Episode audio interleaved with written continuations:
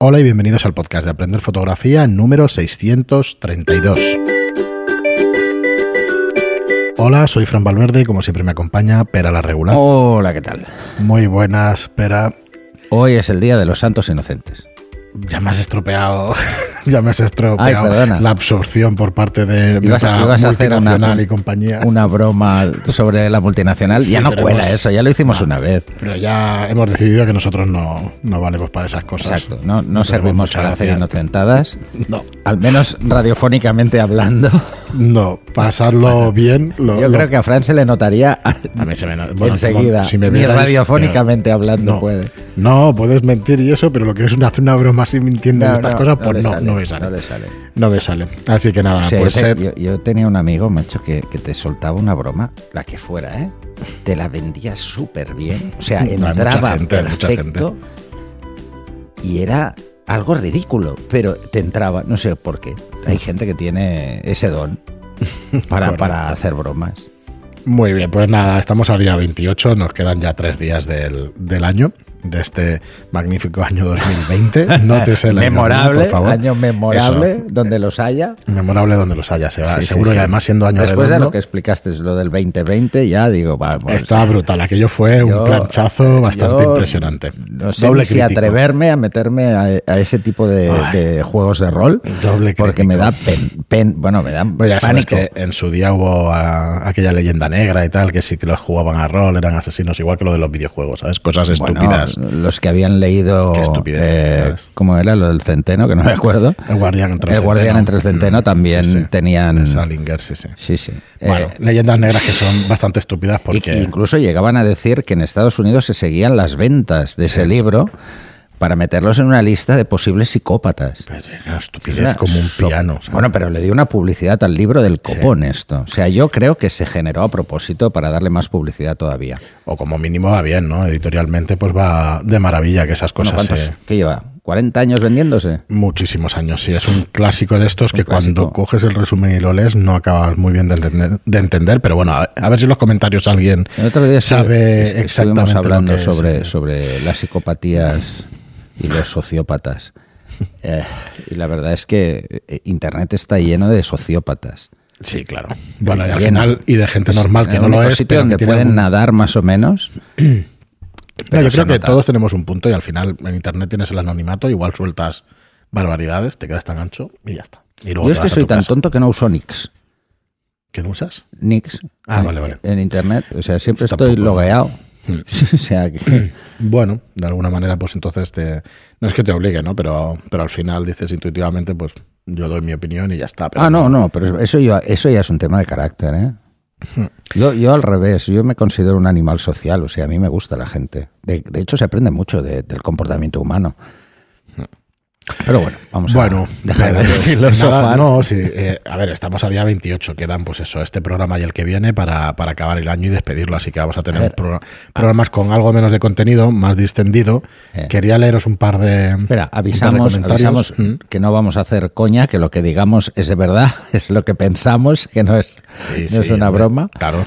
Porque somos, de entrada, porque no nos sale. Y segundo, porque sería un follón esto luego. Sí, sí. Hay gente que dejaría de oírlo solo por alguna broma y ya la tenemos liada.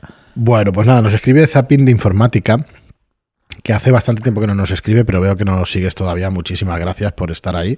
Hostia, ¿cómo En se cada- hace el zapping en informática? Vas pasando de O sea, programa en programa sin criterio. Zapping de Informática, mola. Mola Pero mucho, es sí. eso, ¿no? O sea, mira, es como tú. Es- eres Sin tú. criterio, no. Es lo mismo Tú que tú. con no, no, hay no, un no, no. Es lo mismo que tú. ¿Tú vas pasando? Tienes como 40 pestañas en el navegador es- y vas zapeando. No, aquí te has colado que tengo una hoy. Ah, Aquí tienes pocas. Aquí tienes muy pocas. Sí, hoy hoy. estás comedido. Yo lo he abierto una vez en navegador y solo hay una, o sea que estoy hiper concentrado en esto. Bueno, nos pregunta, en voy a hacer un pequeño resumen que mm, nos, nos- te pregunta por el tema del, del libro de fotografía, pero ya sé que es un tema pues que, que no comentamos demasiado, ¿no? Y que está ahí, está parado el libro. Y, pero sí que me gustaría leerte que nos dice, dice, a lo mejor os ha desanimado ver que no se han suscrito al, telegram, al telegrama del libro. Eh, no, no, no, para nada. Se suscribió un montón de gente y no sé si, si se refiere a algún grupo de Telegram o algo especial para el libro y eso, Pero nos dice, creo que habrá muchos casos como yo, que no está suscrito, pero que sí interesaría apoyar el proyecto. He apoyado ya a otros que lo han hecho en Berkami. A ver si os animáis y lanzáis el mecenazgo. Saludos. Pues nada, muchas gracias por tu, por tu apoyo y por tus palabras. Porque bueno, es un tema de, de ponerse y ya está, y de acabarlo, no es un tema de, de apoyo ni nada, porque es verdad que no opera, yo hablo por ti, pero es verdad que el apoyo sí lo tenemos de todo el mundo, siempre lo hemos tenido. Sí, sí, sí. Así que siempre ha sido así. A ver si, si nada, si este año tenemos, tenemos suerte en eso, el apoyo siempre ha estado ahí. Siempre, siempre. Así que nada, muchas gracias a ti también por, por recordarlo y, bueno, es verdad que quizás se daba explicación, pero bueno, no lo íbamos a decir en cada, en cada programa. Mm.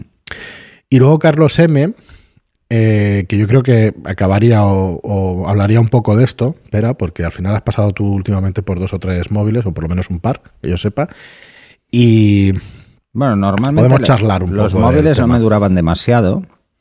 Bueno, te, leo eh, esto. Ah, Carlos M nos dice, es que el del primer episodio, que fue móvil versus compacta, ah, del cual hay como 30 o 40 mil descargas y eso, claro, al ser el primero, pues es uno de los eh. que más se ven nos, nos pregunta dos cositas. Nos dice, ¿cómo creéis que ha evolucionado la fotografía móvil y la comparación versus la compacta? Pues claro, hace ya tres años de ese podcast. Hmm. Y, bueno, y nos va haciendo, bueno, ya está, ¿vale? Esas dos preguntas, pero lo ha hecho como en tres o cuatro comentarios de, de iVox. Nada, Carlos, muchas gracias por tu, por tu comentario. Y pues bueno, vamos a dar un poco nuestra opinión. ¿no? Yo, no recuerdo exactamente qué tratamos. Sí, sí, no, tratamos de las diferencias fundamentales. Las diferencias, siguen existiendo. El sensor, el lente, sí. Siguen existiendo. Evidentemente, los sensores para móviles eh, han evolucionado bastante. Además, ahora pensar que cuando hicimos ese programa, eh, las cámaras solían tener 8 o 16 megapíxeles, en el caso más extremo, pero mm. eran de 8 o incluso menos. Y ahora hablamos que hay cámaras de 100. Mm, bueno, a mí me parece una barbaridad. Mm, sí. Porque, porque realmente no tienen esa calidad de 100 megapíxeles, ni de 80, ni de 40, ni de nada parecido. Mi móvil tiene una barbaridad de megapíxeles, el nuevo, y la verdad es que no me cuadra demasiado. Porque luego ves la foto y dices, sí, hombre, se ve muy bien en el móvil, pero cuando la pones en el ordenador dices, bueno, vale. Vale. Sí, ahí está la gran diferencia. Eh, aparte de tener aberraciones bastante bestias, que te das cuenta cuando ves la foto en grande, a tamaño real, aparte de eso tiene graves problemas eh, con la difracción por el tamaño. Eh, así que, bueno, no, son... Sea, que no hagan sensores están, forzadas, sí, están forzadas. Son, son resoluciones muy forzadas. Entonces, pues no sé qué queréis que os diga, sinceramente. O sea, una compacta por pequeña que sea, tiene un sensor mayor y ya no hablemos de una cámara reflex. Pues, pues bueno, mm, pues las diferencias estarán ahí. Y luego ópticamente. Eh, un, móvil tiene muy poco espacio para una buena óptica. Las ópticas son muy pequeñas y ya sabemos que el tema de la corrección de aberraciones muchas veces está supeditada al tamaño de la pupila de entrada. Y en una compacta eso se mejora aunque no demasiado, pero se mejora. Mm, pensemos que la lente de una, de, una compacta, por pequeña que sea, es mínimo cuatro veces más grande que la lente de, un móvil, como mínimo. y luego si hablamos de cámaras reflex o similares, ¿eh? es igual, hablo de reflex de forma genérica, las diferencias son más que evidentes. Así que, bueno. Yo os podría decir que de hace tres años para aquí, la diferencia mayor, y es en el último año, Sí. Eh, o en los últimos dos años. es, en un par de años ha cambiado. Pero sí, te diría que es el número de lentes. Perdón, el número de lentes. claro, han hecho una lente para gran angular, una lente para zoom, para zoom, una lente con rango focal más, más largo mm. y uno normal. Mm. Entonces, lo que han hecho de todas formas es tener un sensor para cada una, ¿eh? Pues mira, eso yo ni lo sabía. Sí, porque si está especializado. ¿Cómo vas a enviar la señal óptica? Claro, claro, tiene todo el sentido del mundo. O sea, al menos un procesador de imagen mm. para cada lente está. Entonces, aunque solo sea una D, ¿eh? un conversor analógico digital o óptico digital. A ver, eh, eso, desde luego que, que la evolución está. Y quizá la democratización que hablamos de la fotografía cuando pasaron la reflexa digital se haya generado sobre todo en el terreno de los móviles. Porque, bueno, si veis eh, a grandes números las ventas de los fabricantes han caído. En los últimos dos años han caído eh, por muchas cuestiones, independientemente de la pandemia, que eso seguro que ha afectado muchísimo, pero han caído. ¿Por qué? Porque todos estos usuarios o todo, de fotografía, que no es un hobby, sino que es algo que les gusta, no van a comprarse una compacta y mucho menos van a comprarse una reflex. Entonces, eh, se ha reducido mucho esto. ¿eh? Mucho. O gente que pensaba renovar la cámara, se ha cambiado el móvil eh, y dice, bueno, ¿para qué me voy a comprar otra cámara si ya tengo una? Y, con el móvil hago el 50% de las fotos que me gusta hacer o más del 50%. ¿no? es, lo que ha cambiado es el paradigma más que evolucionar tecnológicamente de forma evidente. ¿eh? Que hay cambios y hay cambios significativos, pero bueno, dentro de unos límites. Sí, luego otra cosa que me parece que ha cambiado es el tema del software. El tema del software a la hora de procesar la imagen para mostrártela en pantalla. Eh, yo, bueno, como uso el iPhone, por lo menos el, tema del, fondo, del buque, de esa... Mm, Sensación de desenfoque que no se puede conseguir con una lente con ese ángulo. Correcto, que es totalmente falsa, está hecha por software, no la hace mal, en muchas fotos y con buenas condiciones. y si preparas bien la foto, lo hace muy bien. Cuando las condiciones de luz son malas, siguen, siguen fallando muchísimo, todas las funciones nuevas bueno, todas está, las antiguas. Está la señal ruido asociada al tamaño. Eh, esto es así, esto cualquiera que tenga cámara lo sabe, o que lleve un cierto tiempo. Eh, la señal ruido, cuanto menor es el dispositivo, mayor es. esto no vamos a tener un sensor súper pequeño con, un ruido muy bajo. Lo que existe es un tratamiento implícito del ruido que no podemos acceder a él porque no, no disparan muchas en RAW, algunas sí, pero otros no, móviles. Y por lo tanto, vemos el resultado final del JPEG, con todos los artefactos que pueda llegar a tener un JPEG. Pero vemos eso, vemos un resultado final. O sea que no, no, no podemos saber realmente cuál es el nivel de ruido real que tiene el dispositivo. Y depende de cómo trate el dispositivo el nivel del ruido, esa falta de nitidez que vemos es muy posible que sea debido a ese propio software que elimina el ruido para que no se vean feas. Y porque en móvil se ve todo bien. O sea, fotos muy malas se ven perfectas en móvil. Es por el tamaño de la, de la, pantalla. visualización de la pantalla y ya está. Bueno, es que nosotros tenemos resolución óptica también, los ojos. Entonces, en algo tan pequeño, pues nos cuesta mucho más ver los detalles. Bueno, el propio cerebro eh, eh, hace que veas los detalles mejor de lo que son. Porque yo he pintado miniaturas pequeñitas, las he pintado muchas mm. veces y tú haces efectos ópticos también para que para que un brillo de la pupila se, esté ahí y en realidad no hay nada, porque lo haces por contraste, ¿sabes? Por los colores y tal. Bueno, es como el funciona realmente. Correcto, y el propio cerebro, bueno, si sabéis de pintura, de, de bellas artes y eso, pasa exactamente lo mismo en las pinturas, en las clásicas, en las modernas, en la pintura digital, mm. ¿vale? O sea, engañamos al ojo, digamos que el que lo conozca al tema como quiera. Entonces, bueno, eso pasa, ¿no? Una pantalla pequeña. Piensas que, que, está de una manera y luego resulta que está de otra, incluso el enfoque Sí. Por lo que dices también pasa. No, pero bueno, si nosotros vemos a una distancia determinada, tenemos nuestra máxima resolución óptica. A menos de esa distancia vemos borroso y más allá de esa distancia empezamos a perder detalles. Entonces, claro, mm, los móviles los vemos a 20 centímetros de la mm, cara, que es 20, 25 centímetros, que es a la mayor resolución posible del ojo. Mm, si el móvil, eh, y claro, y, es, pequeño, ¿no? O sea, no ocupa todo nuestro ángulo de visión, o sea, nos tenemos que centrar mucho la mirada. Eh, un monitor está más lejos de esa distancia. Un monitor suele estar a casi el doble de la distancia, o el doble. Nadie se pone a 25 centímetros de un monitor de 27 pulgadas porque no vería nada. Vería una caja de herramientas y poco más, ¿vale? Entonces nos ponemos a una cierta distancia. Lo que mm, lo que es cierto es que con nuevas tecnologías, por ejemplo, que, bueno, nuevas no, porque ya llevan unos cuantos años, como es el 4K, el 5K y todas estas cosas, tenemos monitores con una resolución muy, muy bestia, muy brutal. Entonces, todavía somos más conscientes de algunos fallos que vemos en las imágenes y que la mayoría de usuarios no van a ver.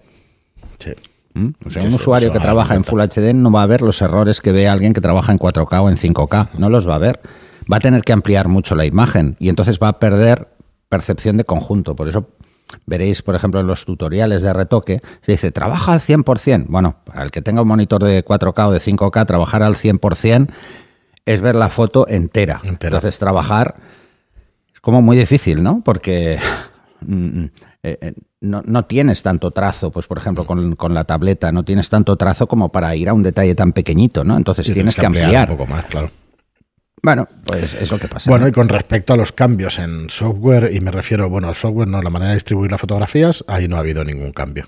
O sea, No. puede, puede que Instagram haya crecido, que es curioso es puede que que, se ha- Facebook haya crecido, pero sigue exactamente igual. Lo que es curioso es que se ha abandonado una línea que parecía hace tres años que iba a funcionar, que era dotar a los, eh, a los eh, a lo que son cámaras no móviles de sistemas tipo Android. Sí. Se ha perdido. Eso Bueno, parece que ya no por selección natural a la hora de, ¿eh? como no se ha vendido, pues al final desaparece y ya está. Pero es, Es es hasta lógico cierto lo punto un lógico. Lo que han mejorado son las conexiones de las de las eh, de las cámaras, ¿no? La conectividad de las cámaras. Casi todas las cámaras hoy en día tienen wifi. Que todavía no funcionan como tienen que No, funcionar. fallan bastante pero bueno, todavía, pero bueno, está bien. Está, sí, sí, Bueno, fallan llegará- también los móviles y no deberían fallar. eso. O sea, llegará al punto que fallen menos, pero, pero sí, sí. A ver, además pasa algo, o sea, No, es que han seguimos... pasado 20 años No, o pero además- 25 desde los móviles y sigues sin tener cobertura en ciertas condiciones, en ciertos Sí. sitios, o sea que... Bueno, pero eso también depende de las redes de comunicación de Hmm. los proveedores, ¿no? Pero de todas formas, hay una cosa que es muy curiosa, ¿no? Siguen pecando del error... Perdonarme, ¿eh? de verdad, eh, eh, esto voy a ser un poco crítico, ¿eh? De- del error Windows. que es, si no funciona, apágalo y vuélvelo a encender. ¿eh? El error eh, que estamos tan acostumbrados a que pase en algunos sistemas operativos, ¿no? Si se cuelga, sí. lo reinicias. Y de vez en cuando reinícialo porque no es bueno dejarlo encendido. Mejor que lo apagues cada día, ¿no? Pues con los teléfonos pasa exactamente igual. Cuando tienes el teléfono muchos días encendido y no lo has apagado ni reiniciado ni una sola vez, empieza a ir más lento o hace tonterías Sí, sí, pasa, sí. o, o falla, o falla el, el táctil, por ejemplo. Ves que se desplaza. Yo no, sé, no lo he visto nunca, pero vamos, que eh, iPhone tiene Falla, otros falla, problemas, ¿sabes? iPhone tiene otros problemas. Cada uno de los sistemas operativos y de los modelos Bueno, y tiene un depende problema. también del uso que le des. Esto es como Sí, el ordenador. Si en el ordenador estaba solo jugando al buscaminas, pues no te iba a pasar. Correcto. No, el uso in- intensivo pone las cosas a prueba Sí, sí, a tope. Y hoy en Así día que- hacemos un uso muy intensivo de los móviles. ¿eh? Bueno, yo trabajo con el móvil, ya Sí, lo tengo sí, clarísimo. Ayer lo pensaba y digo, bueno, sin esto hubiera hecho la mitad de la faena, porque solamente en Claro. comunicación, hablar con uno, con otro, con tal, Yo- y no solo por teléfono, sino Yo, por ya ejemplo, mandando archivos, haciendo no sé Claro. qué. Bueno, bueno, Yo lo que tengo es, es, por ejemplo, herramientas de, de edición de texto, porque cuando Mm. quiero anotar cosas o quiero escribir, uso el móvil. Cuando voy por la calle y tal, pues me, me siento en un banco y empiezo a escribir. Y el otro día me puse a escribir y cuando me di cuenta llevaba tres páginas. O sea, dices, se me ha ido la pinza, ¿no? Quería soltar una cosa que digo de vez en cuando y que, que seguramente no será todavía muy, muy sabido, no se, no se sabrá en general. Y es que descubrieron hace poco, uno, hace poco, hace unos años, ¿eh? pero no hace, no hace más de 10, hace menos. Uno de los libros de Julio Verne de estos desaparecidos y eso, en, en un cajón, vete a saber en qué biblioteca o museo, donde describía un artefacto con el cual hacías eh, imágenes fijas de de la realidad y las podías comunicar a través de no sé qué. Dice, joder, estaba describiendo el móvil el tío. O sea que es la alucinante fotografía ya. móvil.